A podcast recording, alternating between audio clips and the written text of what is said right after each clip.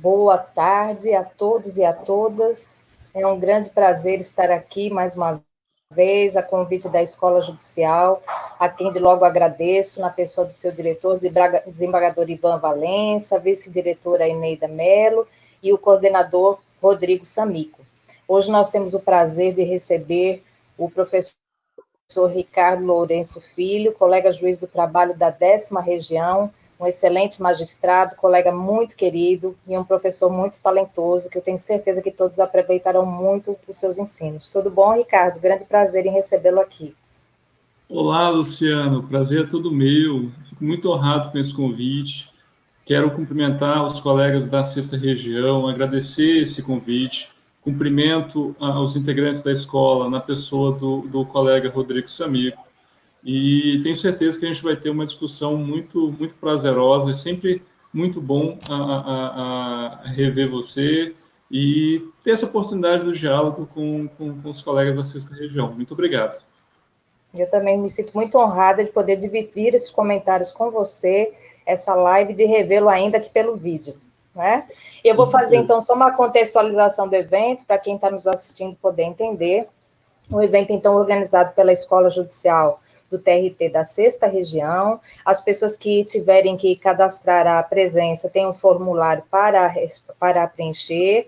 Os que são de outra escola vão apresentar a essas escolas judiciais para fazer a certificação. Os que são da nossa escola receberão um e-mail com as instruções para, se for o caso, certificar essas horas, né? E o tema que nós nos propomos hoje a debater é sobre as medidas provisórias 927 e 936 e o Supremo Tribunal Federal. O interesse aqui do evento não é exatamente discutir os positivos dessas emendas constitucionais, já bastante estudadas em outras lives e aulas, que, felizmente, né, Ricardo, nesse momento de pandemia, ainda bem que a gente está tendo essas oportunidades virtuais de, de encontros e debates devido à agilidade da modificação da legislação, mas sim uhum. é, é, refletirmos um pouco sobre os fundamentos expostos nesses julgamentos, para que possamos analisar em que medida isso pode ou não influenciar no julgamento de futuros casos. Então, é, na verdade, mais do que é, análise de dispositivos ou discussão do que já foi decidido, a ideia aqui é um debate sobre fundamentos expostos na jurisprudência do Supremo Tribunal Federal. E aí nós dividimos, fizemos uma divisão de temas, eu e Ricardo, e ele vai falar primeiro do que eu. A única coisa que eu vou apresentar antes é, na verdade, uma concepção da, é, Teve um outro evento, Ricardo, só para você, que você não estava aqui presente, nós uhum. idealizamos um outro evento que era para falar sobre o julgamento da medida cautelar interposta, na, sobre a medida provisória 936, mas com o adiamento desse julgamento, pe, nos pegou meio desprevenidos, porque o evento foi exatamente no dia em que o julgamento efetivamente foi concluído e praticamente no mesmo horário.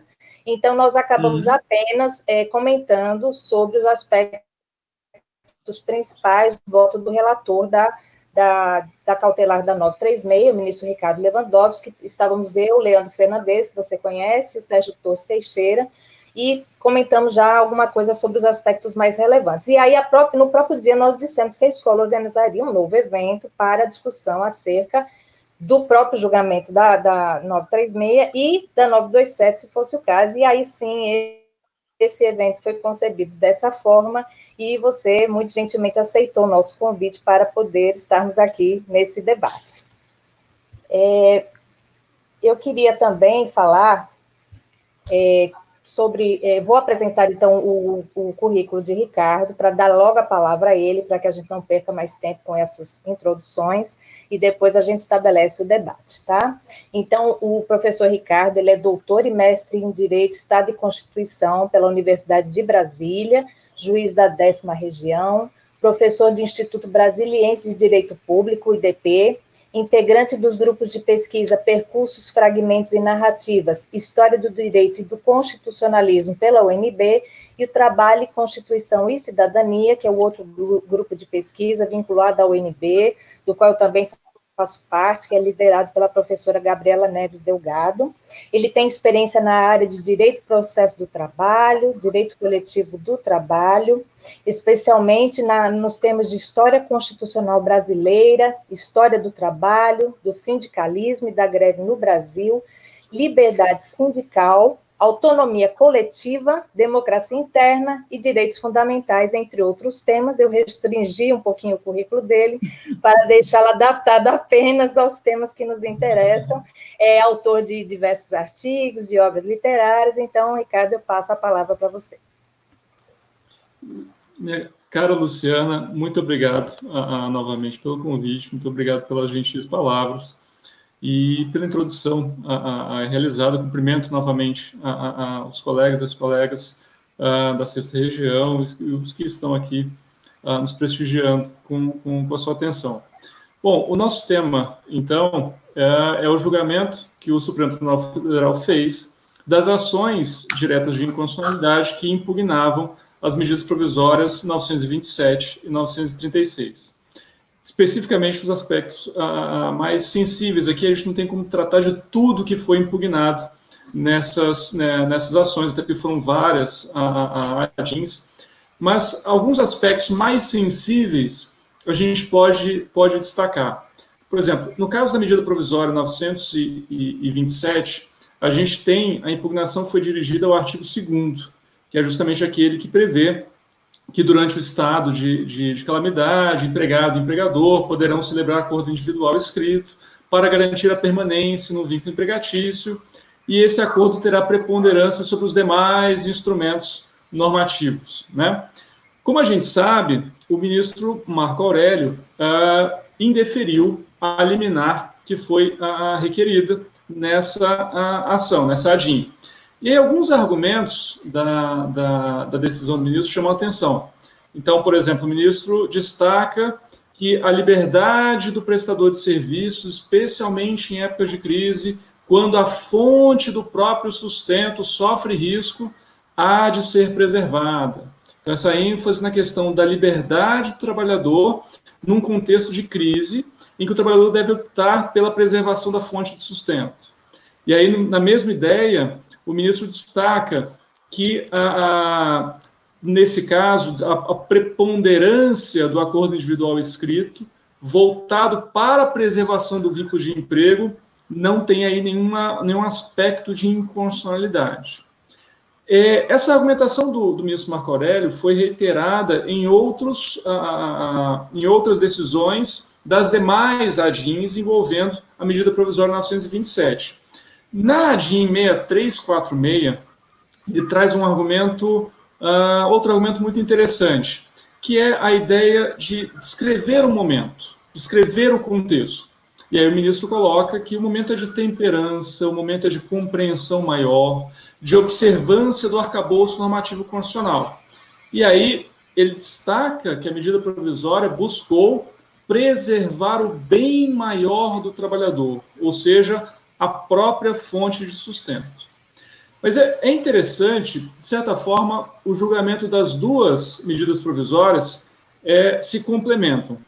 Por quê? Porque havia um aspecto que estava implícito na, na medida provisória 927 que foi escancarado, foi a, a, explicitado justamente diante da medida provisória 920, 936. Qual é?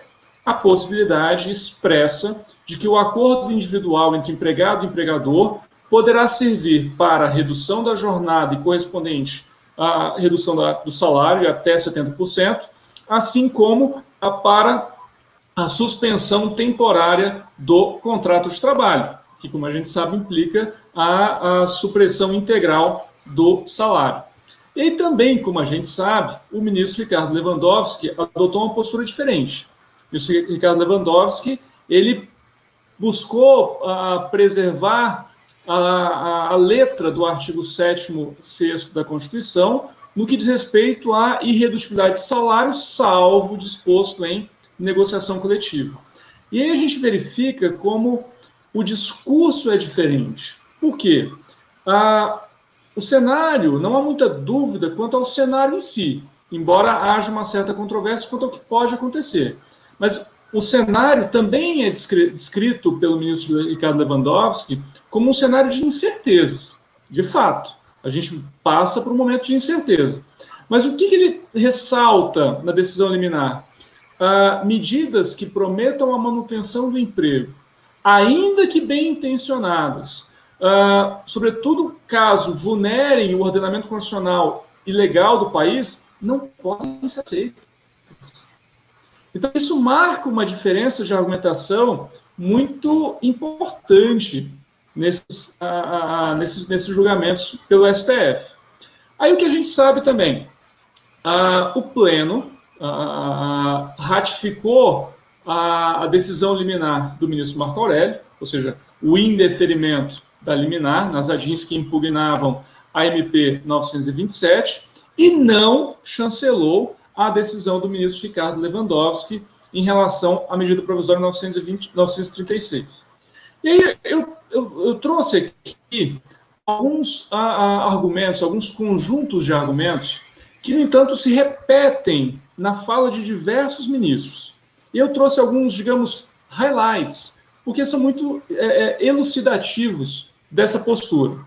O ministro Marco Aurélio, no julgamento a, no colegiado, ele basicamente reiterou aquilo que ele já havia expressado na decisão liminar.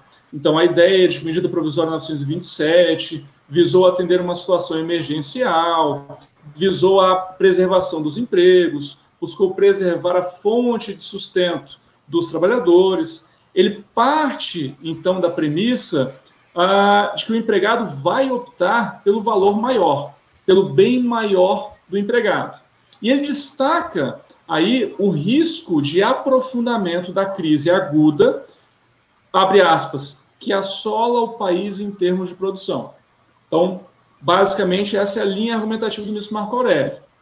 Uh, o ministro Alexandre de Moraes, que foi o, o redator designado, se, eu, se não me falha a memória, do, do, do, julgamento das ADINs que impugnava a medida provisória 936, ele procurou destacar na, na, na, sua fundamentação que os reflexos econômicos e sociais da pandemia vão alcançar as pessoas que têm menos recursos justamente agora, nesse momento. E a medida provisória 936 tentou, então, equilibrar essa situação. Ele enfatiza muito a, a questão do direito ao trabalho e a garantia da dignidade da pessoa humana.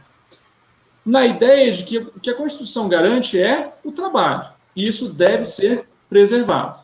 Diante desses valores que estão na Constituição, a medida provisória teria tido, então, a preocupação com os efeitos econômicos e sociais, entre eles, evitar um cenário de grande desemprego, uma preocupação com a, a, o perigo à subsistência dos trabalhadores. Então, aqui na mesma linha do ministro Marco Aurélio, a finalidade é a manutenção do emprego, evitar demissões em massa.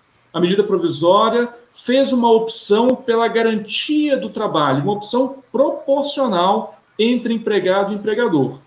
E aí, ah, mostrando um pouco também essa ideia de ah, valoração ou ponderação ou sopesamento de valores, sopesamento de princípios, ele indaga: será que é melhor o desemprego agora? Ou será que é válida essa opção por, um, por mecanismos que possam contornar essa, a, a, essa situação? E, e, claro, e aí eu, eu não vou ah, me alongar aqui especificamente nesse ponto, a ideia de que é uma situação temporária, a ideia de que é uma situação uh, provisória. E, e, e, o fundamento aqui é justamente a manutenção do trabalho como opção ao desemprego. Ou seja, a alternativa para o trabalhador é o desemprego. É isso ou o desemprego. E aí há uma certa rejeição do conflito social aqui.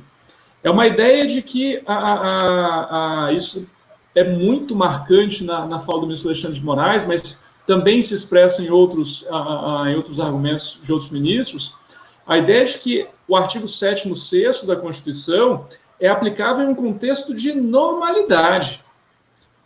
Num contexto de normalidade, haveria um conflito coletivo de trabalho. Mas o cenário ah, em que se pautou a medida provisória é um, seria um cenário de convergência entre empregado e empregador. Ou seja, um cenário de uh, convergência pela sobrevivência da empresa. Para o ministro, sem isso, as empresas não, não sobreviverão. E o que a gente vai ter vai ser um desemprego em massa. Aí, na sequência, a gente tem o ministro, a, a, o ministro Luiz Roberto Barroso. O ministro Luiz Roberto Barroso, também, na mesma linha, ele refere ao quê? Ao contexto de pandemia, a um contexto de recessão econômica, ele expressa um receio quanto a quebras e um desemprego em massa. Abre aspas. Não há como apreciar essas medidas sem considerar esse quadro. Fecha aspas. O ministro enumera, então, alguns princípios uh, que, na opção, na, na, visão dele, seriam princípios para uma melhor, uh, um melhor sistema de proteção ao emprego e ao trabalhador. E aí é sempre uma pergunta interessante. Uh, em que se baseia essa opção? Em que se baseia essa escolha de alguns princípios que seriam mais importantes do que outros? Né? Bom, e aí depois ele aponta alguns vetores interpretativos que ele mesmo denomina metajurídicos aplicáveis ao direito do trabalho. E que, quais vetores seriam esses? Preservar o emprego e aumentar a empregabilidade. Formalizar o trabalho, removendo ou diminuindo a informalidade.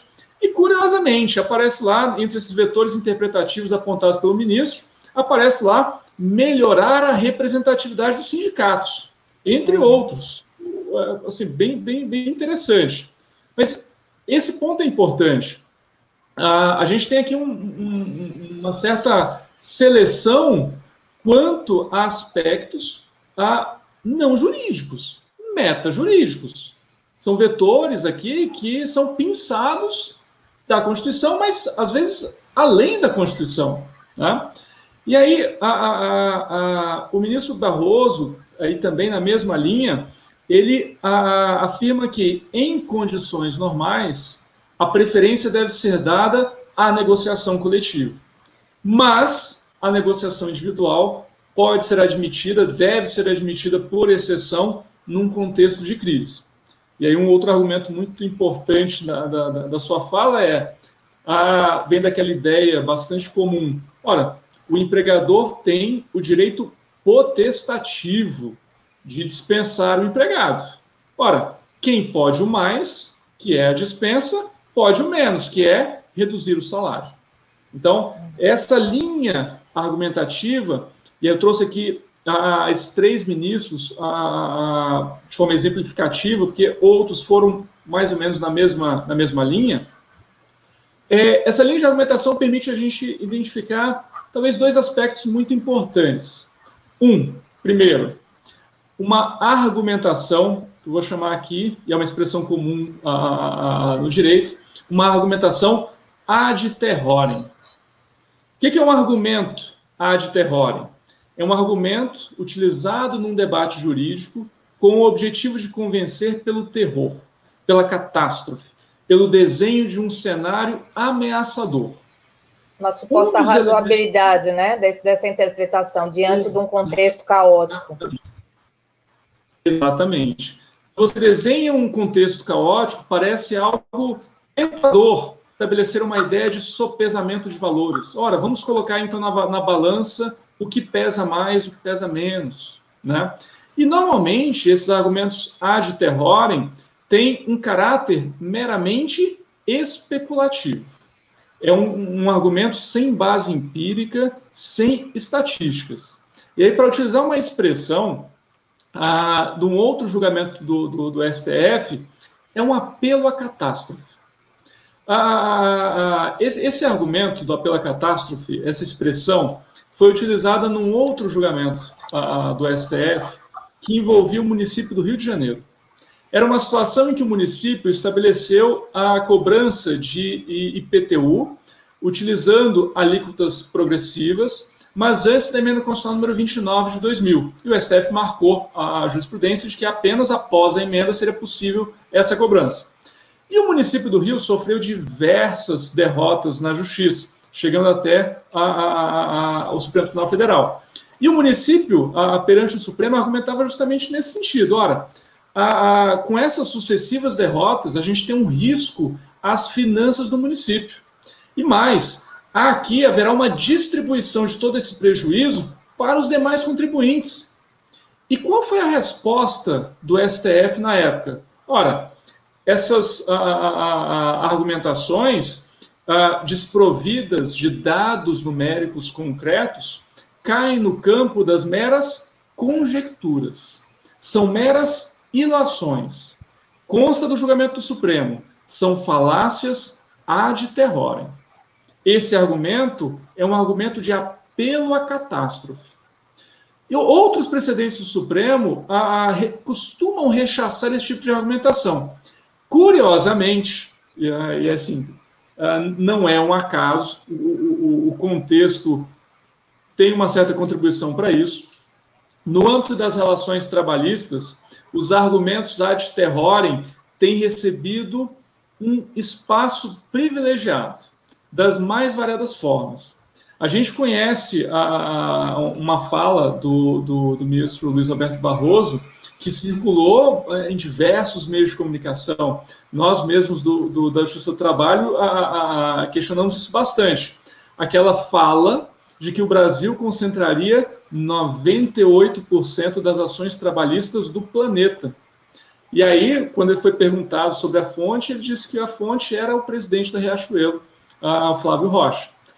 E aí o, próprio Flávio Rocha foi questionado por alguns meios de imprensa que, no entanto, ele obviamente não apontou a fonte, porque fonte não existe, obviamente. E, aí, e as comparações com os Estados Unidos, né, também, que fazia assim, as comparações com os Estados Unidos, sendo que lá o sistema é completamente distinto, as suas coletivas, etc. Exatamente. São aquelas comparações que não acrescentam, principalmente porque não levam em consideração as peculiaridades da, da, de cada estado, de cada país. Então, realmente não tem aqui um, um, um, Em termos de comparação, não é uma comparação minimamente válida. Mas a, a, a, é impressionante como o argumento ad terrorem a, ele tem um, um, poder de adesão, ele tem um poder de, de, de, convencimento. E aí, no caso, especificamente do ministro Barroso, a gente sabe qual foi o, o voto dele na ADI 5766, que trata justamente do acesso à justiça diante da reforma trabalhista. Né? Então, a, a, isso é muito significativo. E no caso da medida provisória 927, na medida provisória 936, o julgamento do STF é marcado pela mesma linha de argumentação. A gente nota na fala dos ministros esse apelo à catástrofe.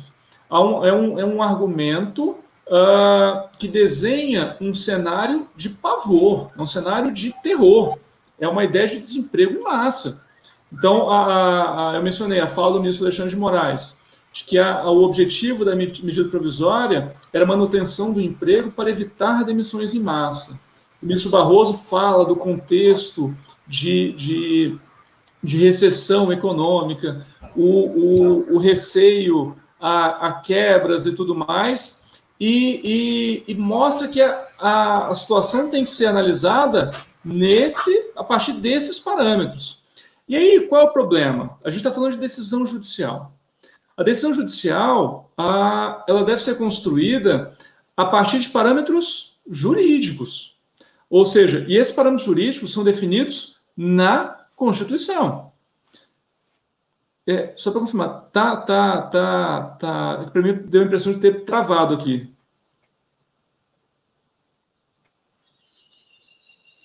Oi, Luciana?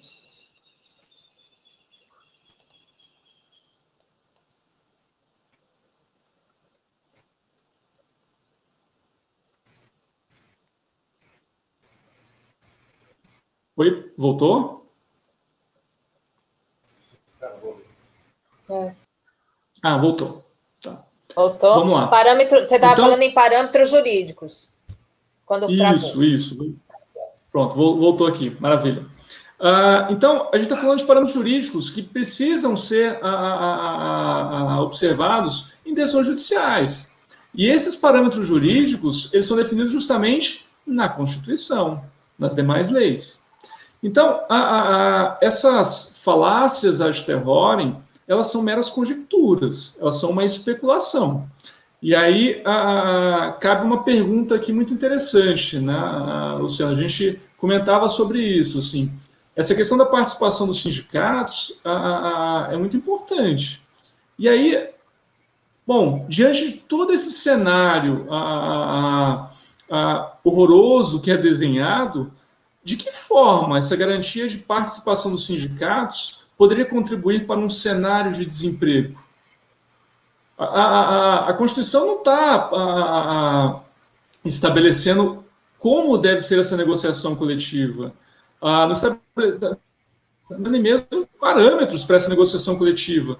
O que está sendo garantido aqui apenas é uma preocupação com o procedimento, ou seja, que é o procedimento da negociação coletiva. E aí. É, principalmente, ninguém explicou em que medida o voto do relator da 936, do ministro Ricardo Lewandowski, né, iria atrapalhar a manutenção dos empregos. Né? É uma, é uma, um argumento também interessante. Né? Por que não é, estabelecer aquela interpretação conforme, né, que foi exposta pelo ministro, inclusive acatada pelo governo, né? Em que uhum. medida ela seria incompatível com a medida provisória 936 no sentido da manutenção do emprego, né? Exatamente. Então, é, é o, o, a gente tem aqui um apelo é, a uma catástrofe econômica que acaba deixando encoberto aquilo que é garantido no texto constitucional, que é apenas o procedimento da negociação coletiva. E aí a pergunta justamente é essa, mas espera aí, como que a participação no sindicato vai ter essa dimensão de gerar desemprego em massa? Né? Então, é, é, essa é uma questão muito, muito, muito sensível. E aí, a, a, um desdobramento desse tipo de argumentação é, é justamente que a especulação de natureza econômica assume um patamar de um argumento supremo e os direitos trabalhistas e sociais, em contraposição, são tratados como meros ônus, são apenas encargos e não direitos. E aí a gente esvazia a compreensão dos direitos trabalhistas como direitos subjetivos. Os direitos trabalhistas passam a ser reduzidos a uma simples aritmética econômica. E aí a, a, a, a gente tem que lembrar que essa é uma compreensão, a, é uma aquisição da modernidade, essa compreensão sobre o trabalho. Então, assim, se a gente pode falar que trabalho é um fenômeno moderno, isso decorre do fato de, de que o trabalho foi, primeiramente, apreendido como uma mercadoria pelo pensamento econômico. O Alan Supiot destaca isso ah, de forma muito, muito brilhante até. E aí, o que a gente tem aqui, é, se até aquele momento, se até o momento que a gente pode marcar aqui da Revolução Industrial, ah, o trabalho envolvia uma relação pessoal entre aquele que trabalha e aquele que usa o trabalho, a partir dessa avaliação, é, é, dessa nova classificação econômica do trabalho, as distintas atividades elas são todas homogeneizadas a partir de uma palavra, trabalho. A partir do momento em que tudo é homogeneizado com o nome trabalho, ora, elas, essas atividades podem então ser negociadas como mercadorias. E aí a gente começa a identificar esses atores. Quem é o trabalhador? É aquele que disponibiliza, é aquele que aluga a sua força para outrem. E qual é o objeto dessa negociação? É o trabalho. E o local de negociação? O mercado de trabalho. Para o pensamento econômico, o trabalho é o quê? Um mero fator de produção. Mero componente de, de mercado, né? Exatamente, um componente de mercado. E aí, o ideal é que esse componente de mercado esteja submetido à medição, esteja submetido à previsão, esteja submetido a cálculo para que o, o, o, o tomador desse trabalho também possa realizar o cálculo do seu retorno, o cálculo de desempenho, o cálculo de lucros. E aí, a, a, curiosamente, o que a gente vê na, na, no contexto atual são esforços voltados para inserir o trabalho na lógica da economia. Cada vez mais a gente observa isso. A ideia é que o trabalho possa, uh, cada vez mais, estar de acordo com a necessidade da economia, estar inserido na lógica econômica. E é justamente aí que o direito do trabalho tem um papel importante. O direito do trabalho ele é importante justamente para dizer o quê? Que o trabalho não é uma mercadoria. E por que não é uma mercadoria? Porque é inseparável da pessoa do trabalhador. E essa dimensão dignidade. pessoal do trabalho, justamente, essa dimensão pessoal do trabalho conduz então à noção do trabalhador como sujeito de direitos. Então, é essa noção de que as normas trabalhistas ah, e sociais estabelecem, antes de tudo, direitos subjetivos, direitos que são destinados aos trabalhadores. Essa compreensão ela é perdida, ela é esvaziada no tipo de argumentação que a gente viu no Supremo Tribunal Federal no julgamento dessas duas medidas provisórias, a 927 e a 936. Pior, e aí isso é muito grave, a gente vê aqui um certo consequencialismo na tomada de decisões, ou seja, decisões orientadas por possíveis consequências. E essa postura distorce o papel do sistema jurídico, distorce o papel do Poder Judiciário como garante de direitos. E aí o Poder Judiciário acaba sendo um mero confirmador de opções realizadas pelo governo, realizadas pelo Estado. E aí, a utilização de argumentos metajurídicos, é uma expressão utilizada pelo próprio ministro Barroso, torna imprevisível, incontrolável a decisão judicial. Ora, o argumento econômico é muito mais forte do que o argumento jurídico. Então, não há limites, nem mesmo os limites firmados na Constituição. E aí, e aí pra, a gente. Pra... Não, desculpa, eu só ia falar que, é, que a argumentação toda foi estabelecida nesse momento de crise sem precedentes, que daí todos poderiam, é, a partir desse dado, é, achar razoável essa interpretação, porque é uma crise realmente jamais vista, mas a partir do momento em que se admite essa relativização de direitos e até contra a própria literalidade da Constituição, passaríamos a admitir que isso seria possível em períodos de crise. Quais são crises? Quais são essas crises? Em que momentos de crise?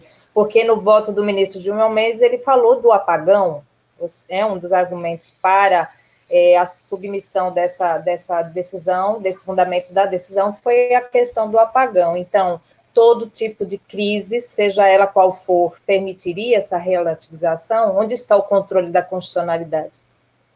Exatamente. Se a, a, a crise ela serve para suspender a Constituição, e isso é muito importante. Se a crise suspende a Constituição, bom, quem é que decide a, a, que a Constituição está suspensa. E mais, quem decide o que está suspenso na Constituição? Né? E aí, a, para o direito do trabalho, o resultado desse julgamento foi algo muito grave, muito significativo. A gente teve aqui a inversão do princípio da norma mais favorável.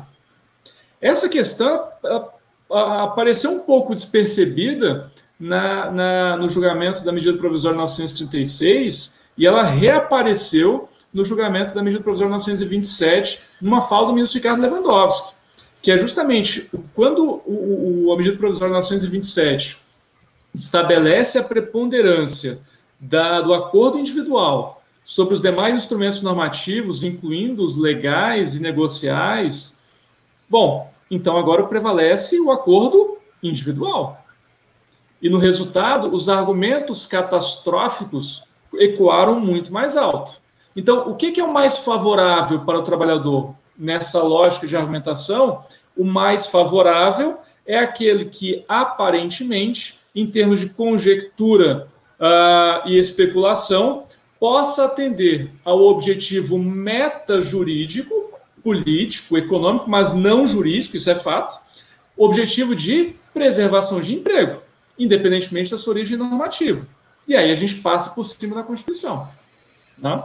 E a gente também se pergunta que emprego né, nós estamos é, fomentando, ou proteger que tipo de emprego, é todo e qualquer emprego que é, está amparado na proteção da Constituição, não é? Aquele pagamento de valor de salário hora, que eu tenho visto as pessoas dizerem que isso respeita o núcleo duro da Constituição, com todo respeito.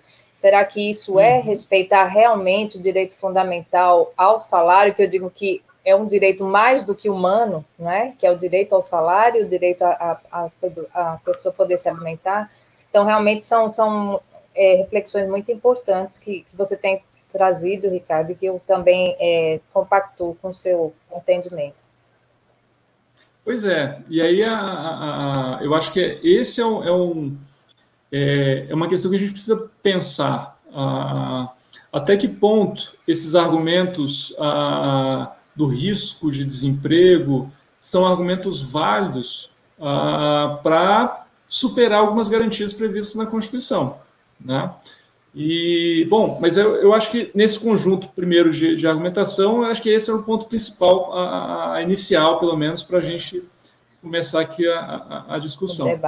É, muito, muito do que você falou, embora a gente não tenha, a gente dividiu pontos, mas não debatemos exatamente sobre todos os pontos, eu realmente eu concordo com você plenamente, já tinha me manifestado no outro evento a respeito desse voto do ministro Lewandowski, que eu entendi na minha concepção, né, modesto concepção, ele é, adaptou a necessidade e a urgência, a interpretação conforme, houve críticas, etc., a decisão, mas diante do contexto, é, foi uma decisão que me pareceu é, conforme a Constituição de fato, é, inclusive é, respeitando a questão do diálogo social, como previsto nas convenções da OIT, inclusive também falando que a OIT está analisando em nível global a questão do trabalho é, é, face à pandemia, ou seja, né, nós não somos nós só que estamos com problemas, todos estão, e a, a OIT tem se debruçado sobre isso, resgatando e reafirmando a necessidade de observância a inafastabilidade do diálogo social, que é através da, da negociação e do fomento da, da, da, negociação coletiva, né, em cumprimento à Convenção Fundamental 98, também em cumprimento à, à Convenção 54, que também fala do fomento à negociação coletiva, e a Convenção 144, que fala desse diálogo social. Então, já tinha é, falado nessa linha né, de argumentação. Agora, é, com relação a esses é, votos posteriores, que nós não chegamos a comentar, eu é, fiz aqui a separação de alguns temas que eu acho fundamentais, assim como você pontuou esses argumentos metajurídicos, então eu trouxe aqui é, uma divisão da, da apresentação. Inicialmente, o artigo 102 da Constituição fala que o Supremo Tribunal Federal, a ele compete a guarda da Constituição. Então, a partir dessa afirmação, eu fiz algumas reflexões que eu não sei se vou conseguir responder todas, mas aí eu provoco também quem está nos assistindo para pensarem junto conosco, né? De que forma a jurisprudência do Supremo vem sendo construída em torno dos direitos sociais? E como tem sido realizado esse controle de constitucionalidade? Né? Primeira, primeira quesitação ou provocação. Os fundamentos expostos nos julgamentos das medidas cautelares, das medidas provisórias é, 927 e 936 foram realmente restritos ao momento da pandemia, relacionados com uma legislação de emergência, ou seguiram uma linha jurisprudencial já adotada pelo STF em outros julgamentos? Ainda que esses fundamentos expostos fossem restritos aos julgamentos, aos julgamentos do momento, houve, de certa forma, a flexibilização da Constituição, mas a Constituição poderia ser relativizada nesses casos? Esse Os aspectos. É, são, né, ainda não sei se a gente vai conseguir responder todos. Os aspectos econômicos estão prevalecendo sobre os argumentos jurídicos, especialmente constitucionais, em caso positivo, esses argumentos não poderão ser estendidos para outros períodos de crise sem que nós saibamos quais? Isso a gente já comentou aqui. Então, sim, diante da sua fala, essa resposta já foi dada com muita propriedade, por sinal. Uma, um outro questionamento. Em que medida esses julgamentos podem influenciar em outros julgamentos, inclusive no próprio Supremo Tribunal Federal, sobre a reforma trabalhista e outros temas de interesse do mundo do trabalho? E aí eu já saio respondendo, dizendo que pela análise que nós podemos fazer da jurisprudência do Supremo Tribunal Federal, há uma tendência de interpretação bastante restritiva dos direitos sociais fundamentais. Né? É, a maioria dos ministros tem demonstrado nos seus fundamentos uma, uma visão mais voltada à abertura do mercado e da menor intervenção possível né, do governo ou do judiciário nessas questões podemos observar em alguns aspectos que os julgamentos do Supremo Tribunal Federal anteriores à reforma trabalhista já vinha promovendo, de certa forma, uma reforma trabalhista.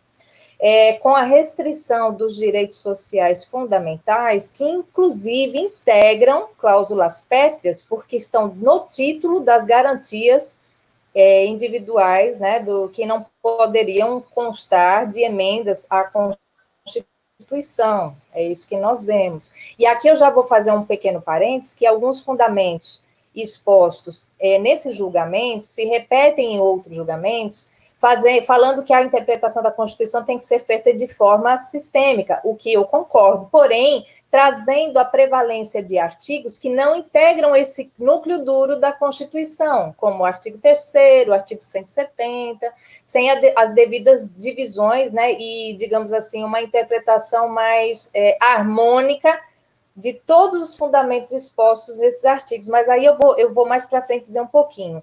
Uma das decisões é, do Supremo anteriores à reforma trabalhista, e que, de certa forma, depois vieram a ser, veio a ser incorporada pela reforma, foi aquela sobre a é, não ultratividade das normas coletivas, que foi uma crítica muito séria que foi feita à época à jurisprudência do Tribunal Superior do Trabalho, da súmula 277, né? O que depois veio a ser incorporado né? a DPF, uma decisão monocrática do ministro Gilmar Mendes, né? E que depois veio constar de forma expressa no artigo 8 da CLT, né, limitando uhum. essa, essa jurisprudência do essa atuação, na verdade, do TST. E atualmente, como você também estava falando, Ricardo, atualmente verifica-se a questão não é só uma questão do Supremo, é uma questão, na verdade, da imposição de uma política econômica específica que o economista Ladislau Dobor, da PUC São Paulo, chama de financiarização da economia, ou seja, eu retiro direitos eu diminuo a renda das famílias, eu aumento os juros e com isso também aumento a, a, digamos assim, as maiores fortunas. Tanto é que há dados empíricos de que houve um aprofundamento das desigualdades sociais e automaticamente um aumento dos mais milionários. E com isso ele diz que ao invés de se trazer desenvolvimento econômico, na verdade se trouxe a estagnação da economia.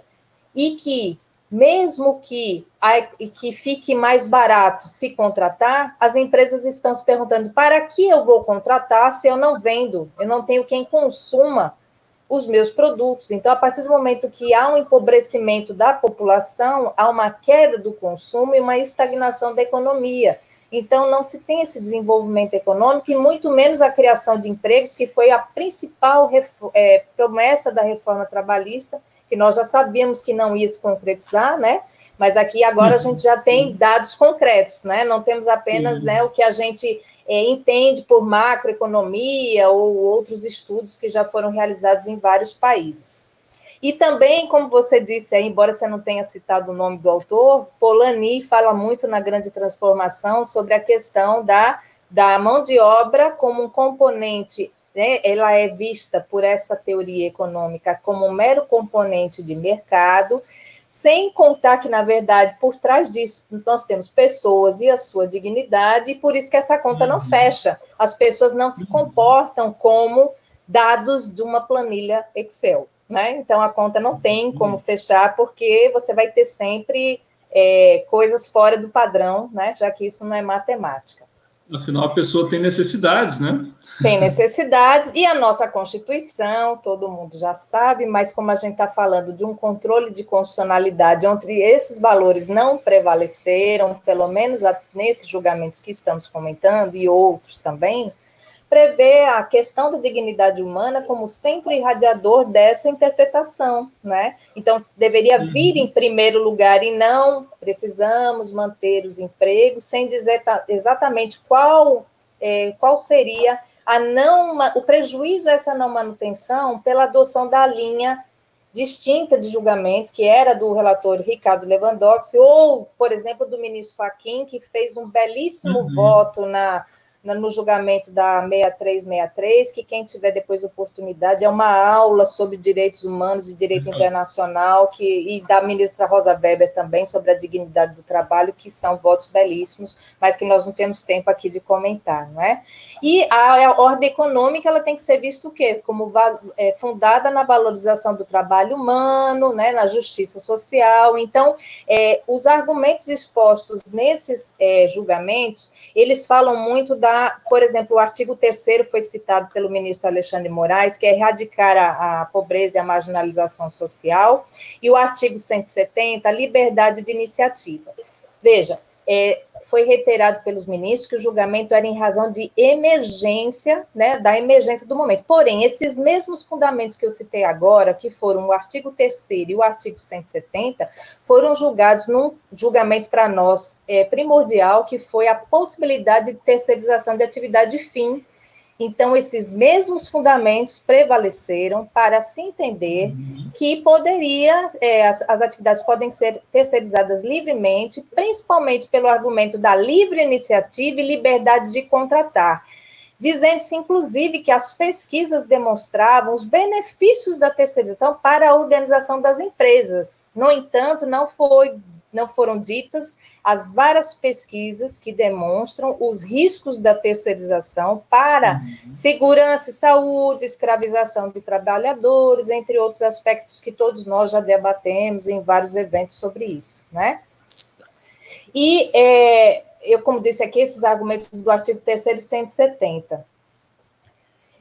E também um aspecto interessante é que a jurisprudência do Supremo já vinha é, numa linha de prevalência do negociado sobre o legislado. Um exemplo que eu trago é a questão do recurso extraordinário 895759, que falava da possibilidade de limitação das horas em itinere, antes da reforma, eu estou uhum. falando, né? Pela negociação uhum. coletiva, o que veio a ser aprofundado na reforma, né, que a grande discussão da reforma trabalhista é a prevalência do negociado sobre o legislado, inclusive nas discussões na Organização Internacional do Trabalho, né, devido a essa priorização para pior, ou seja, as negociações coletivas elas devem ser fontes de direitos fundamentais e humanos para a melhoria das condições de trabalho, enquanto que houve essa admissão na reforma trabalhista, a partir da reforma, é, sobre temas é, ali previstos no 611A, mas de forma não taxativa, que é justamente por isso que, que a OIT vem dizendo que isso contraria a Convenção 98, que é fundamental, né, sobre a liberdade de negociação. E isso já vinha sido é, aprofundado, então já vinha sendo, é, digamos assim, o, o, Supremo já vinha adotando uma linha de priorizar o negociado sobre o legislado. E agora, diferentemente, entendeu-se que a priorização eram os acordos individuais. Então, a grande preocupação que ainda nós temos com relação à prevalência do negociado sobre o legislado com relação à reforma da trabalhista agora é muito mais grave que seria a prevalência do acordo individual sobre o coletivo, não é?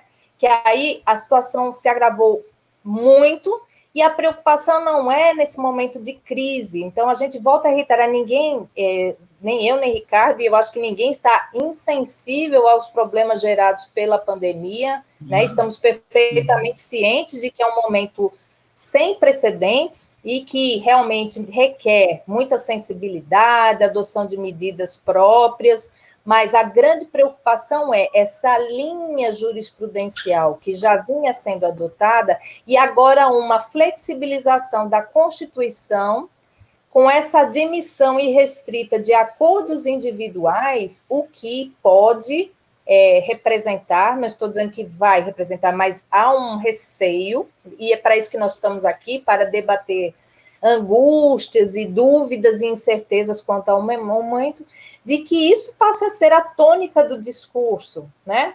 Como eu vou uhum. comentar mais para frente, com base em, em alguns outros argumentos também. Mas para não me delongar mais, eu trouxe três aspectos fundamentais que eu queria traçar rapidamente sobre esses argumentos que me preocuparam um pouco. O primeiro é a autocontenção do poder judiciário, que seria uhum. isso. Uhum. O segundo, a adoção de um realismo jurídico inspirado no direito norte-americano. E a terceira é sobre essa valorização da autonomia da vontade, que já está uhum. meio que relacionada com essa questão dos acordos individuais. Então, rapidamente falando, sobre essa autocontenção do poder judiciário, o que, que é isso? O que, que significa isso? O que, que está no bojo disso?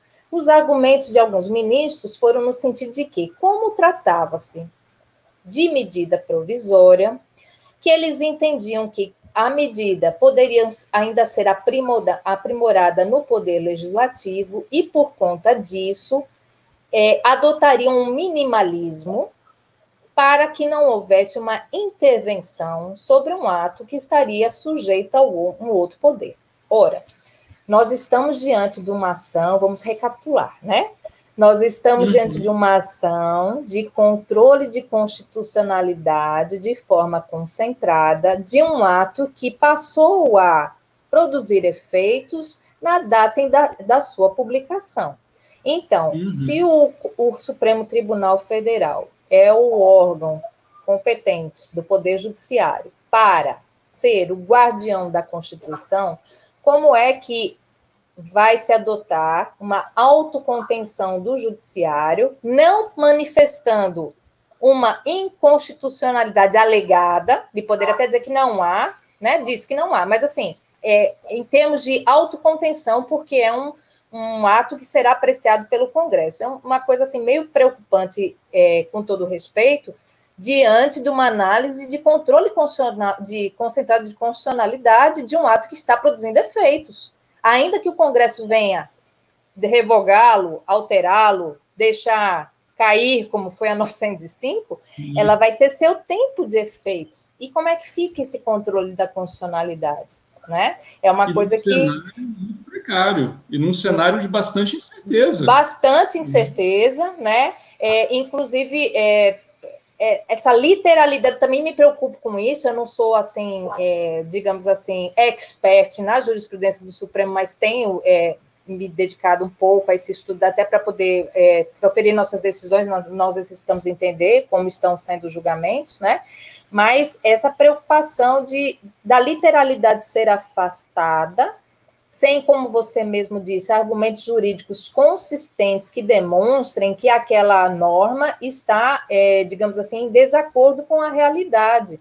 Como aconteceu é, naquele embrólio, que aqui não é uma questão política, é só de, de análise de jurisprudência mesmo, da prisão de segunda instância. Pode, não hum. pode né? É, era uma uhum. questão literal, era uma questão literal. Uhum. Então, isso também me uhum. preocupa de uma hora dizer que pode afastar, outra hora dizer que não pode afastar, e nós ficamos sem saber quando é que isso vai ser afastado ou não, se é numa crise, qual é, qual é essa crise, então são essas todas essas dúvidas, né? E essa, essa discussão de autocontenção do Poder Judiciário, ela tem muito a ver com uma crítica ao ativismo judicial, né? Daquela história de que estão judicializando a política e que o judiciário se tornou um superpoder, se substituindo aos demais poderes nos casos em que é alegada a omissão dos outros poderes. Então, isso está muito relacionado com essa discussão. Então, uma crítica ao ativismo seria autocontenção, ou seja, eu, como poder, devido à separação de poderes e pelo princípio democrático, não posso me sobrepor aos demais. Por isso, eu vou me restringir, já que é uma medida que será apreciada por outro poder.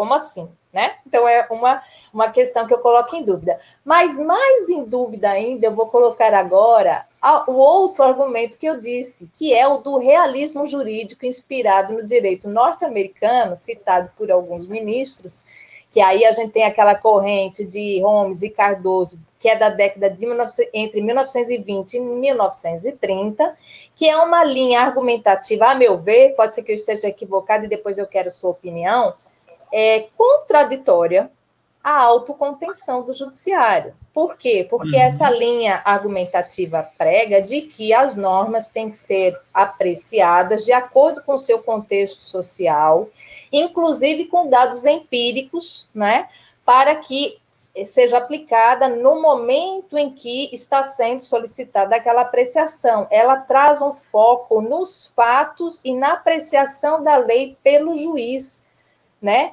E ainda que não se entenda que não, ainda que se entenda que não há incompatibilidade entre as duas teorias, já que são teorias complexas e nós não temos tempo aqui para debatê-las com a profundidade que merecem, eu fico é, me perguntando que sobre o realismo jurídico, dois aspectos importantíssimos, inafastáveis e relevantes não foram apreciados para se fosse mesmo um caso de realismo jurídico, que seria o primeiro o seguinte: ao tempo do julgamento da medida cautelar na, na ADI 6363, vários acordos e convenções coletivas já tinham sido realizados, conforme uhum. apontam os dados do DIEESE, né, em setores dos mais variados possíveis em vários estados da federação. Então, eu anotei aqui, vejam quais a amplitude desses acordos. Olha, setor de comércio, setor de construção, bancário, metalúrgicos,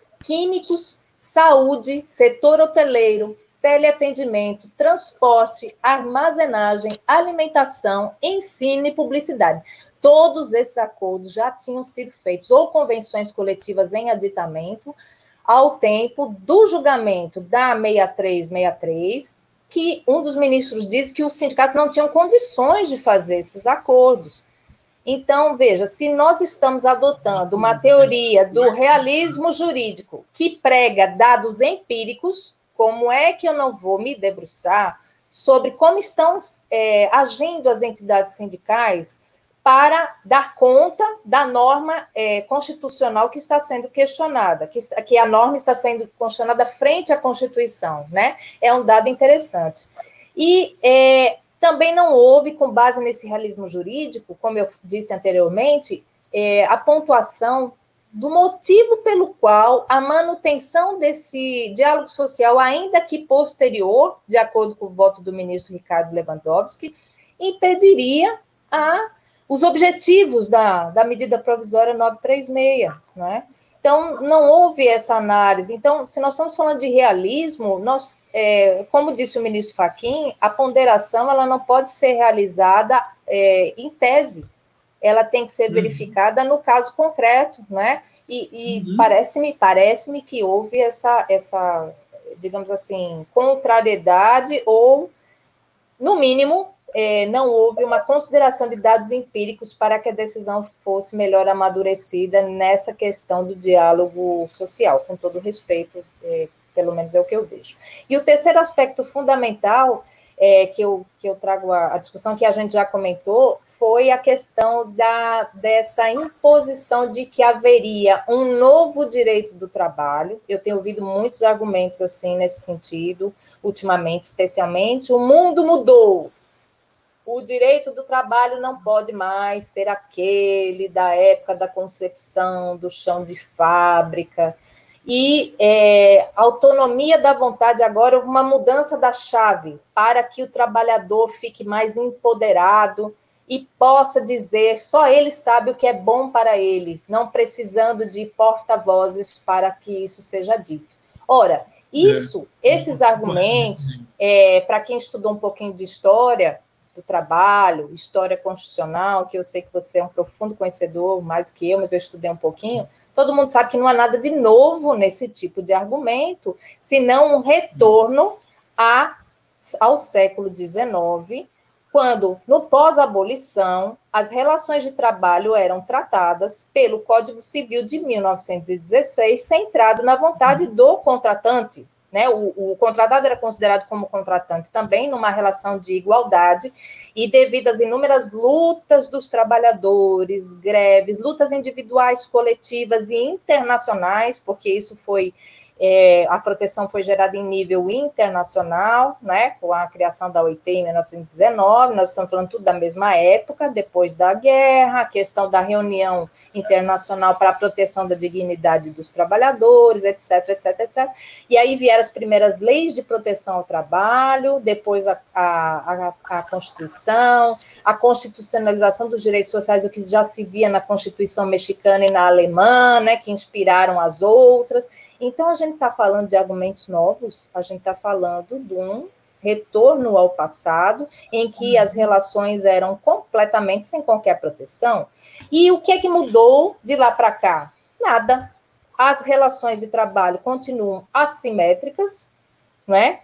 Eu diria até mais desiguais, devido ao aumento do desemprego, devido ao aumento das é, formas precárias de contratação, Exatamente. e essa Exatamente. imposição de uma nova autonomia da vontade nada mais é do que a tentativa de transformar os microempreendedores individuais desempregados em uhum. empreendedores com plena capacidade, capacidade não, com plena vontade de serem submetidos a esses tipos de contratação.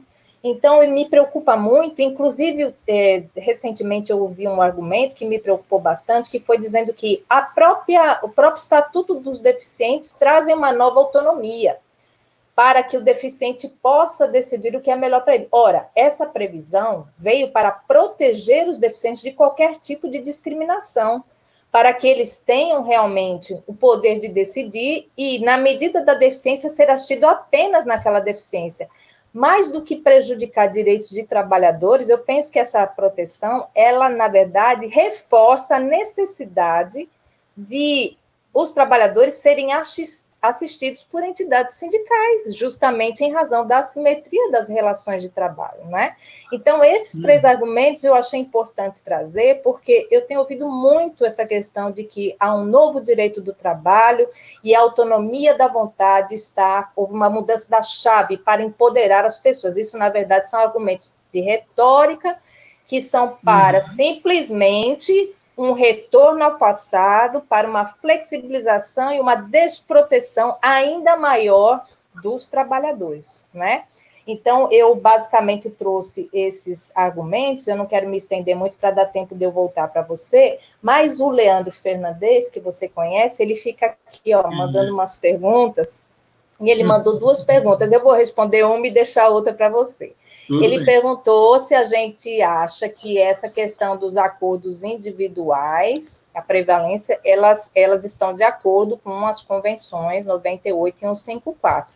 Eu acho que eu já respondi, né, Leandro? É, no meu entendimento, não, de forma alguma justamente por todas essas questões, e inclusive nós não podemos discutir que o Supremo, a princípio, disse que esses acordos individuais são possíveis, mas nós não podemos deixar de é, pontuar de que poderá haver, obviamente, a, a, digamos, a alegação de vício de consentimento, que nós teremos que analisar judicialmente, né, desse, e não há, é, não houve, na minha opinião, a criação de estabilidade jurídica das relações de trabalho com esse julgamento, pelo contrário, as negociações é. coletivas, sim, que trarão segurança jurídica e mais estabilidade, inclusive permitindo que as empresas possam fazer acordos adaptados às suas necessidades, porque as medidas provisórias trazem um standard, ou seja, um modelo que nem sempre é, daquelas reduções de jornada, né, nem sempre aquelas medidas poderão adaptar-se às realidades daquele segmento e daquelas empresas.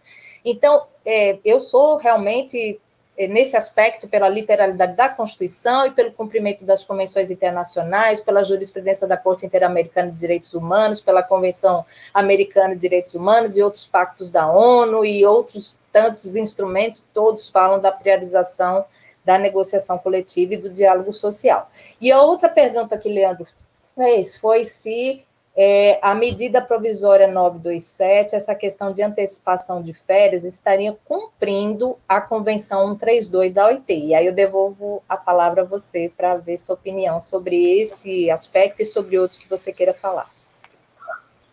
Bom, Luciana, é, é interessante, eu, eu compartilho bastante da, da, da, da, sua análise com relação aos argumentos utilizados pelo Supremo.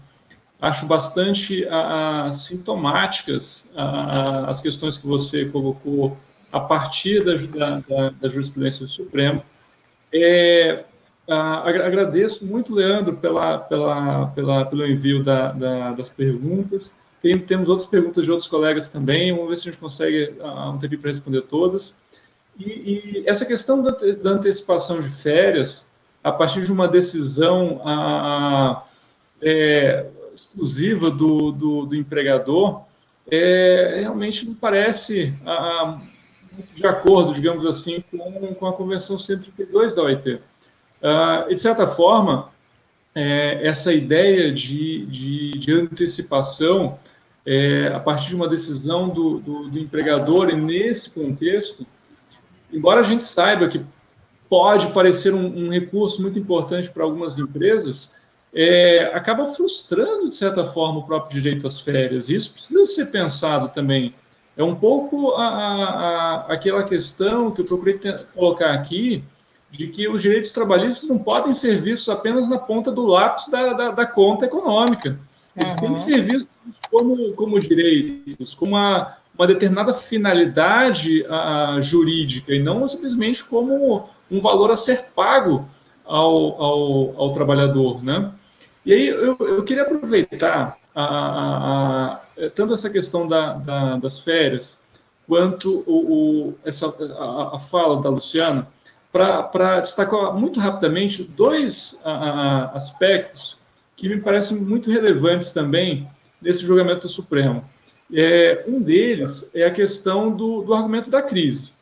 É a ideia de. de e isso é muito importante para a gente pensar o futuro. E aí eu, eu, eu, eu aproveito aqui para me, me intrometer, sem prejuízo de, de a Luciana a complementar, a, a pergunta da, da Ana Maria é, sobre se a deflação que já está anunciada pela comunidade europeia não seria um argumento para a continuidade das medidas que corroem a Constituição.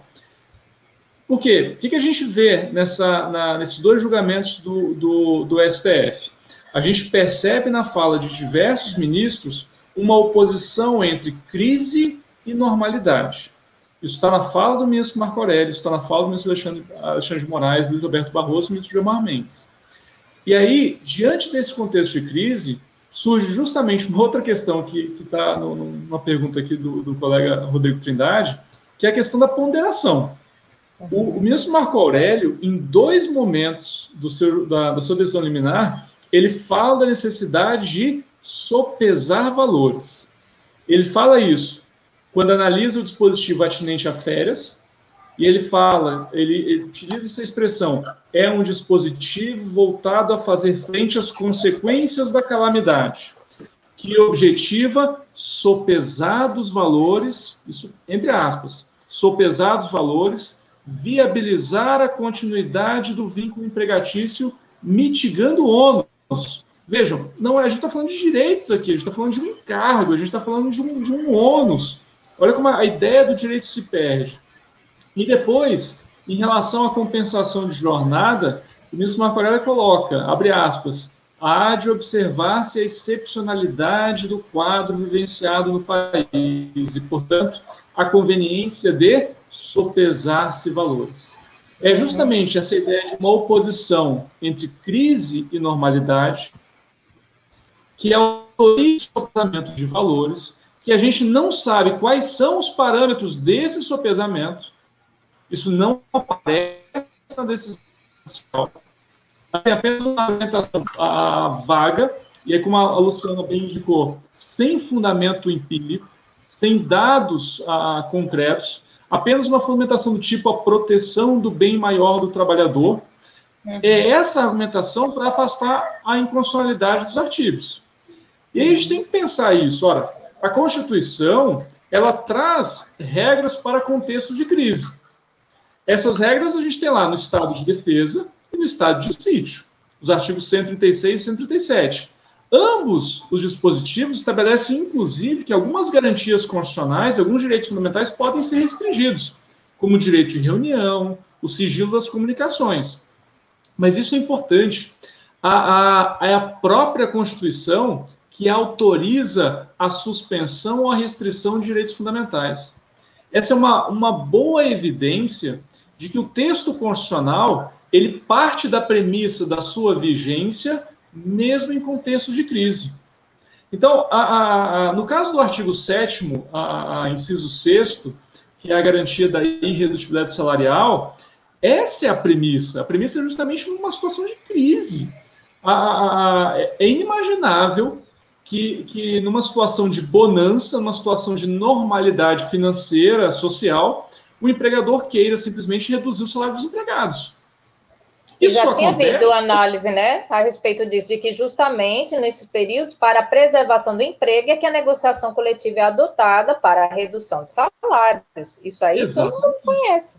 Né? Então, Exatamente. assim, não, não houve novidade. E era aquilo que a gente tinha dito, diante da resposta de Rodrigo Trindade, talvez eu não sei se ele acompanhou, que é, esse, essa ponderação está sendo feita com base em outros artigos da Constituição, de direitos não fundamentais, não é? Há que ter, há que se ter essa interpretação sistêmica e essa ponderação, mas quando se fala no artigo 170 da ordem econômica, apenas prioriza-se a questão da liberdade de iniciativa, sem complementar de que ela deve ser feita com a valorização do trabalho humano, justiça social e etc. Então, esses valores agregados, e que tanto tem no artigo 1 né, a questão da, da, da, dignidade humana, né, valorização do trabalho, não são é, colocados nesses argumentos, apenas que é uma crise, que nós temos que manter os salários e os empregos, e por conta disso estamos autorizados a achar que a medida provisória não contraria a Constituição, apesar da sua literalidade, o que nos deixa um pouco preocupados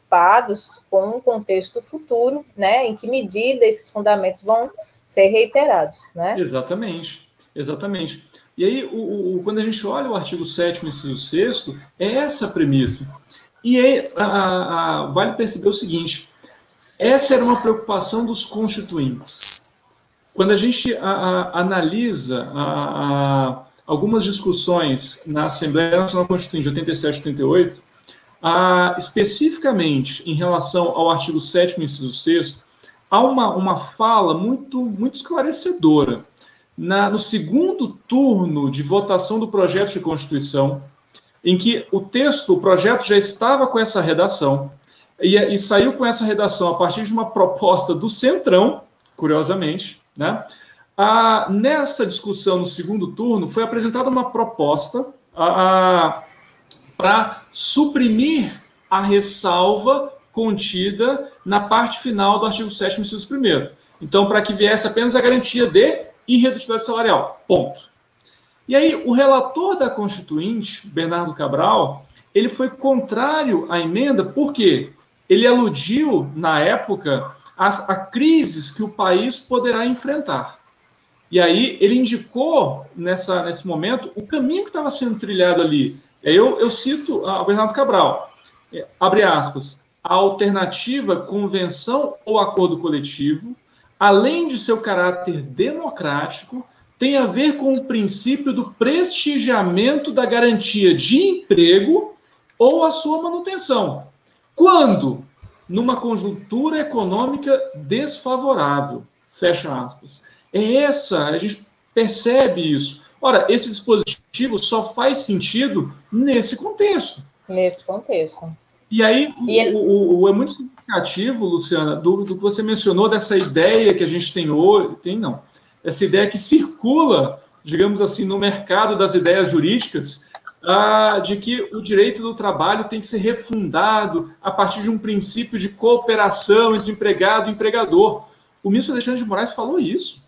Ora, o contexto é de convergência de interesses. Mas, ora, o que, que é isso? Isso é imposição de convergência. Você não tem interesse, você não tem conflito aqui, ele está impondo um acordo entre empregado e empregador. Ora, isso é a própria negação do que está na, na, Constituição. Isso é um problema, porque a vontade aqui do empregado é presumida. O que, que é a vontade do, do, do, do, empregado? É aderir aos ideais da empresa, é vestir a camisa da empresa. E ponto. É, e é interessante também um outro argumento que foi exposto, no sentido de que essa divisão salarial de quem estaria sujeito a esses acordos individuais, ou seja, quem recebe igual ou inferior a 3.115 e quem recebe acima de 11 mil, 12 mil e pouco, né? É, dizendo que uhum. esses que recebem 3.115 ou menos serão os menos prejudicados, foram um dos fundamentos. Mas sim, com base em quê? Se são justamente as pessoas mais vulneráveis porque eles serão Exato. menos prejudicados e não mais prejudicados. É, eu, na verdade, eu não, não é, acho que não tem que ter nenhum limite salarial, obviamente, para a exclusão das pessoas da negociação coletiva, porque isso é discriminatório e também fere Convenção Fundamental da OIT, que fala sobre a não discriminação, né? Mas ainda que se possa admitir a figura do hipersuficiente criada com a reforma trabalhista, né, que é aquela do é, uhum. é, quem tem diploma superior e recebe acima do, do dobro do, do. E esses que, que ganham menos, por que eles serão menos prejudicados? Eu gostaria muito de saber qual foi a lógica desse entendimento, porque, na minha visão, serão os mais prejudicados, justamente quem depende mais né, do emprego e, e se submeterá a certas negociações para que não fique sem esse emprego. Então, são, são muito, muitos argumentos realmente. É claro que os votos não foram, o julgamento não foi né, publicado, então talvez é, de forma resumida, algumas partes é, tenham faltado para que nós possamos alcançar realmente essa interpretação e o raciocínio, mas isso não nos impede de questionar a decisão final e os principais argumentos expostos que é, acreditamos que tenham sido os principais, a linha argumentativa principal, né, para questionar isso para o futuro, né? Porque há uma preocupação realmente com relação a isso futuro. O que eu queria acrescentar, a gente tem 15 minutinhos antes de encerrar e vamos tentar responder as outras perguntas que o Rodrigo Trindade está aqui fazendo emocionadamente. A gente vai te responder, viu, Rodrigo? Um prazer tê-lo aqui conosco, apreciando. Eu sei que você vai ter um debate também com, com o Guilherme Ludovico sobre essa matéria, e é bom que todos nós façamos muitos comentários sobre essa matéria, é muito interessante mesmo, muito produtivo, inclusive para o futuro. O que eu queria dizer só que nem tudo são críticas, né, Ricardo? Eu queria uhum. trazer a importância dessa linha que vem sendo adotada pelo Supremo Tribunal Federal, já com a análise do dispositivo da reforma trabalhista com relação às gestantes e lactantes sobre a, a trabalho insalubre, né, que foi afastado, foi o julgamento que foi é, realmente da reforma que disseram que realmente não era possível se manter aquela disposição, e agora, no, no, na, 93, na 927, a questão da, é, do afastamento do dispositivo que dizia que a Covid-19 não era doença ocupacional, exceto comprovação do nexo causal. Então, é, tem sido mantida essa linha, pelo menos nesses casos é, diretamente relacionados com a proteção da saúde, com base na disposição que fala da redução dos riscos inerentes ao trabalho. Essa da gestante, inclusive, falaram de direitos à maternidade e à proteção da coletividade como um todo, né? E agora, essa questão da Covid-19, que geraria uma prova, segundo a ministra disse, a ministra Carmen Lúcia até diabólica, uhum. principalmente para as pessoas que estão diretamente envolvidas né, com, com é, os profissionais de saúde, mas não, não só, só os profissionais de saúde, isso vai depender muito da forma de contagem e proteção. Nós temos que nos debruçar com casos que poderão ser alegados a respeito de também a manutenção da fiscalização, que foi o da, da, do julgamento, né, do 27, foram justamente a manutenção da atividade da fiscalização. Então, que nem tudo são pensões, né, que são muito importantes, e é, você realmente que, que, que esses fundamentos não, sejam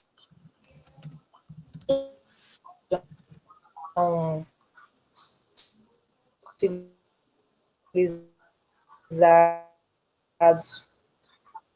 como o argumento.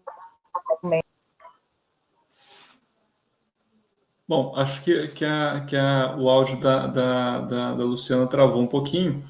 Eu vou complementar a, a, a, fala dela e. e opa, estamos voltando aqui. Eu, ah, voltou, voltou, voltou? Ótimo. Até que hora você ouviu? Vocês ouviram?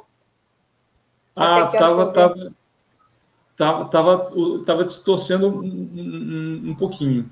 Ah, Foi? Mas eu acho Não, que pode... É, eu estava dizendo o seguinte, eu vou repetir só que eu espero que realmente esses fundamentos não sejam usados para o futuro, né, em outros Sim. casos, e que Sim. a gente consiga é, trazer é, nas nossas linhas argumentativas casos diferentes realmente, né, das razões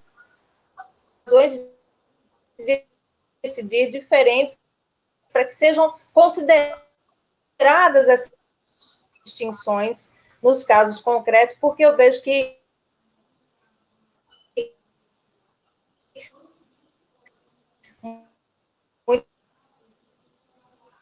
muitas vezes quando há jurisprudência do Supremo e, os processos é, vão a recurso, investigação ela não é muito permeável quando o processo vai a recurso. Está ouvindo? Então, a, a, a, eu acho que, é, que é, essa é uma preocupação muito importante, Luciana. É, é, o que esperar do Supremo Tribunal Federal, em particular, na, em outras questões trabalhistas que, que, que serão apreciadas. É, no caso especificamente aqui da, da, das duas medidas provisórias, 927 e 936, sobretudo por essa questão da ênfase numa crise, o que, que me parece que a gente consegue identificar aqui? O Supremo Tribunal Federal está construindo uh, um direito do trabalho de exceção. Está uh, uh, indo numa, numa lógica de suspensão ou, no mínimo, esvaziamento de diversos direitos. E aí, a, você tocou num ponto a, muito significativo, quando você falou da, de como o Supremo vinha valorizando a negociação coletiva. A gente tem uma, um precedente importantíssimo do próprio ministro Barroso envolvendo o PDV do, do, do. Banco do né? Brasil. Né? Banco do Brasil. Exatamente. O que depois foi comprado pelo, pelo Banco do Brasil, ah, ah, em que reconheceu que, como estava prevista a quitação no, no, em norma coletiva, então vale a, a quitação ampla, geral e restrita do contrato de trabalho. Ele o mesmo que foi também incorporado na reforma trabalhista, no 477. É, uma redação péssima, é, assim, com todo respeito ao legislador, uma redação bem diferente do que o Supremo a, a decidiu. E, e, o próprio Barroso, o ministro Barroso, colocou no voto dele na medida provisória agora que a, a, ele tem como vetor meta jurídico a, valorização da representatividade do sindicato. Mas isso não está refletido no voto dele, no caso. Isso, é, isso Exato, mostra é. muito.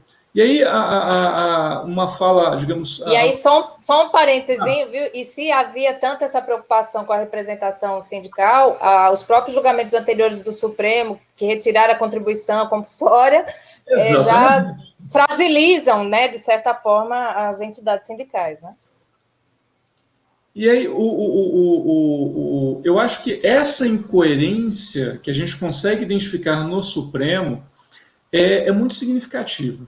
Porque, é, e aproveitando um, um, gancho de uma fala sua também, ah, quando você falou da questão da autocontenção do Supremo, ah, a gente ouve na, na, na, no dia a dia, na imprensa, na fala de ministros dos tribunais superiores, no STF também, mesmo entre colegas, um, uma certa condenação do ativismo judicial.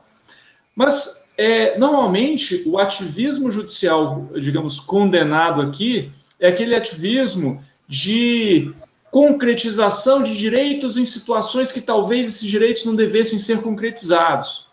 Mas Diante aqui... da omissão dos outros poderes também, né? Exatamente, quando o Poder Judiciário ele se recusa a ficar, digamos, no espaço constitucional que lhe caberia. Né?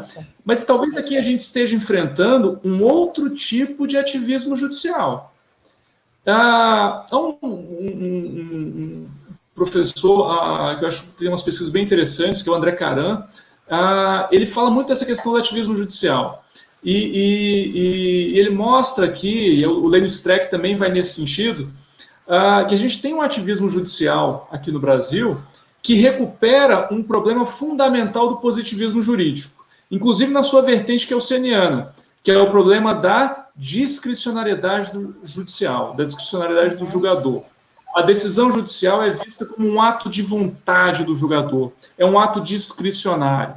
E aí a gente tem esse, essa confiança no protagonismo do, do, do, do judiciário, do protagonismo dos juízes e tribunais, os quais, observando os valores previstos na Constituição e realizando uma ponderação de princípios, fundamentam suas decisões mediante uma argumentação racional, que tem o intuito de a finalidade de neutralizar a subjetividade. Na verdade, é, a, a, a, é, uma, uma, é apenas uma máscara de, subjet, de, de neutralização de subjetividade. Na medida em que a decisão judicial é uma decisão discricionária do julgador, essa argumentação ela serve apenas de maquiagem do julgador. Então a gente tem apenas uma neutralidade na decisão judicial. E aí eu, eu, eu cito aqui um trecho muito, muito curto de um, de um, de um artigo uh, do André Caran que diz: olha, considerando que a interpretação é entendida como uma escolha de um sentido tomado a partir da consciência do julgador, o que se verifica é um alto grau de voluntarismo, cujo resultado é uma justiça lotérica, marcada pela imprevisibilidade. Esse me parece um bom retrato dos julgamentos do STF nos dias de hoje, inclusive no caso das medidas provisórias 927 e 936. Como a gente não tem uma teoria de decisão, a gente tem apenas um decisionismo judicial a partir da ponderação absolutamente subjetiva de princípios. E qual é o resultado disso? ao que a gente viu aqui, tem visto no, no Supremo, uma jurisprudência incoerente, uma jurisprudência fragmentada, uma jurisprudência imprevisível. A gente vê decisões, e aqui, esses dois julgamentos que a gente está tratando aqui são exemplares disso, são decisões que ponderam princípios, são decisões que opõem parâmetros e valores metajurídicos contra a lei, contra a Constituição, para ao final revelarem a mera consciência do jogador, a mera discricionariedade. O resultado aqui não é uma interpretação da Constituição. Aliás, a Constituição é deixada de lado. O que a gente tem aqui é um apoderamento, um assenhoramento, uma apropriação da Constituição, inclusive para restringir direitos. No caso do direito do trabalho, a gente já vinha num histórico de restrição de direitos no caso da greve. E a gente tem agora uma outra restrição muito significativa: a negociação coletiva no que diz respeito à redução do salário. Será que aqui a gente não pode falar de um ativismo judicial? Será que a gente não tem aqui um ativismo judicial negativo? Um ativismo judicial de restrição, de contenção a direitos fundamentais expressos na Constituição? Sim. Eu, e contra, contraditoriamente, né, a, a, crítica, como eu disse, a autocontenção, uma crítica do ativismo, né? Uhum. E o que seria então essa crítica do ativismo? Já que eu tenho uma norma expressa, né? Nada mais justo do que eu aplicá-la, porque eu não estaria saindo da minha moldura, que é a Constituição a partir do momento que essa, essa aplicação se torna é, de acordo com a crise do momento, não estaria também havendo uma sobreposição do Supremo aos demais poderes, já que os, os julgamentos é, não, há, é, não adotam uma linha né, que nós possamos identificar qual será? Né? Então, uhum. são questões para refletir, que, que não deixa de ser também é, uma é, suplantação do poder em relação aos demais. Então, por isso que eu falei que há uma certa, a meu ver, contradição no, no mesmo julgamento se dizer que está se adotando uma autocontenção e um uhum. realismo hum. jurídico que Exatamente. nem uma coisa nem outra, principalmente de realismo não tem nada, porque não houve dados empíricos para se afastar a literalidade da Constituição no que respeita às negociações coletivas, muitas, inclusive, que foi um dado que eu esqueci de dizer, homologadas na Justiça do Trabalho, ou seja, além daquelas que foram realizadas né, nas empresas, pelas entidades sindicais e trabalhadores, houve também os processos que foram levados à Justiça do Trabalho, e mediante essa composição nos tribunais de São Paulo, Campinas, Ceará. Então, quer dizer, nós já tínhamos dados empíricos dizendo que as, as negociações estavam funcionando. No entanto, houve argumentos no sentido de que as entidades sindicais não estavam preparadas para essas negociações, motivo pelo qual afastou-se a literalidade da Constituição para permitir acordos individuais, o que pode ser extremamente danoso para todo o resto de todas as ações que aguardam no Supremo Tribunal Federal para serem apreciadas, principalmente no tocante aos direitos sociais fundamentais. Então, essa mensagem que eu acho que a gente deixa aqui com muita preocupação, mas também com esperança no futuro e nos nossos colegas, nos nossos jogadores que estão avaliando, e principalmente com esse, esse número, número, inúmeras aulas né, que nós estamos tendo oportunidade, debates que estamos tendo de, de oportunidade de fazer, apesar do isolamento social, da pandemia, desse momento extremamente crítico e triste para tantas pessoas com a morte, o adoecimento, o empobrecimento das famílias, que é um momento que realmente nós é, ficamos bastante consternados, e mais do que nunca o judiciário é, vem sendo reclamado para a resolução é, para minimização, digamos assim, desses danos que são praticamente irreparáveis e no futuro uhum. incomensuráveis. Eu digo que não, ninguém sabe, sabe, a dimensão exata disso. E nós é, temos que estar preparados para essas respostas adequadas, principalmente para a proteção desses direitos fundamentais. É, apesar das decisões do Supremo, que, como eu disse, nós podemos identificar as distinções para as devidas aplicações e proteções dos direitos. É, nosso tempo esgotou. Eu não sei se ficou alguma pergunta relevante. Eu vi aqui uns dois comentários de Rodrigo dizendo que realmente essa questão da crise, né? Não tem previsão nenhuma no artigo 6 para uh, sétimo inciso 6 falou também da lei 4900 é, e 2365 e a 1389 de 2015, que já parte de uma situação fática de crise conjuntural financeira para a excepcionalidade da redução salarial. E sempre por negociação coletiva. Então, veja que, reforço aqui, que a nossa maior preocupação, além do negociado sobre o legislado, sobre matérias, inclusive de saúde e segurança, como permitido pela reforma, também agora a preocupação maior com essa abertura, digamos assim, para acordos coletivos, prevalecendo sobre qualquer tipo de regramento. Eu, eu não, não vejo nenhuma outra, é, nenhum outro dispositivo de maior segurança jurídica do que esse. Eu não sei se você está de acordo comigo, mas nós temos que estar atentos né, a essas disposições para poder é, tomar as nossas decisões da melhor forma possível. Quer fazer considerações finais para que a gente possa encerrar? Sim, muito rapidamente. A, a, a, e aí, o, o, o, que você colocou do, do, do, A gente colocou aqui do consequencialismo, casa, inclusive, com, com um comentário da colega Sayonara, lá do Rio de Janeiro, no sentido de que, olha, se vai adotar uma decisão consequencialista, é necessário um, um reforço da argumentação fundada em dados relevantes. Perfeito, é, é, é, exatamente isso. E é exatamente isso que a gente não vê na decisão do, do, do, do Supremo, né? Essa, essa, essa falta de preocupação com, com dados, esse convencimento por argumentos meramente retóricos, argumentos meramente a, a, a, especulativos.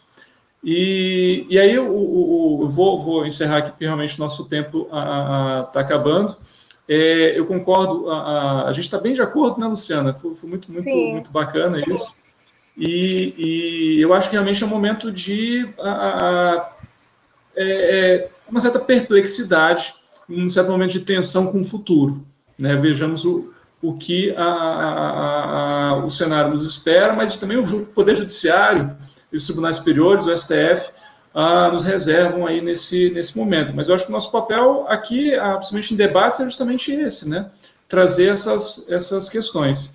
Eu, eu queria, por final, agradecer mais uma vez a, a Luciana pelo convite, agradecer toda a, a, a gentileza e a, e a, atenção da Luciano, os colegas da sexta região, os demais colegas que nos acompanharam aqui nesse, nesse debate a os colegas da, da, da EJUD 6 pela atenção, por, por, por tudo. Muito, um, fico muito honrado a, a, gente poder ter esse debate. Agradeço todos os comentários, a, a, colega Rodrigo, a Rodrigo, Rodrigo Trindade, o Leandro, a colega Sayonara, o, o colega Eri, a colega Ana Paula.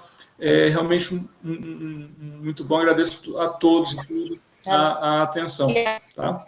E, Luciana, muito obrigado mais uma vez. Eu também gostaria de agradecer, dizer que foi um grande prazer. Você é um amigo muito querido, um juiz uhum. talentosíssimo, um professor super nota 10, então, assim, para mim é uma grande honra é, poder ter dividido esse debate com você, agradecer mais uma vez a possibilidade que a, a Escola Judicial do TRTC nos, nos deu, né, de, de, realizar esse debate, agradecer muito a participação de todos, porque nós sabemos que estamos concorrendo com várias lives maravilhosas, com estrelíssimas por aí, até com a live do Corregedor Geral, que deve ter de muito interesse para muita gente, mas agradecer muito a participação, dizer que realmente todas as contribuições que foram dadas e a atenção de vocês, dizer que se porventura alguma pergunta ficou sem responder, que depois nós podemos, a escola nos passar e nós é, teremos o prazer de responder a todos e a todas. Então, muito obrigada, boa noite e até a próxima. Boa noite.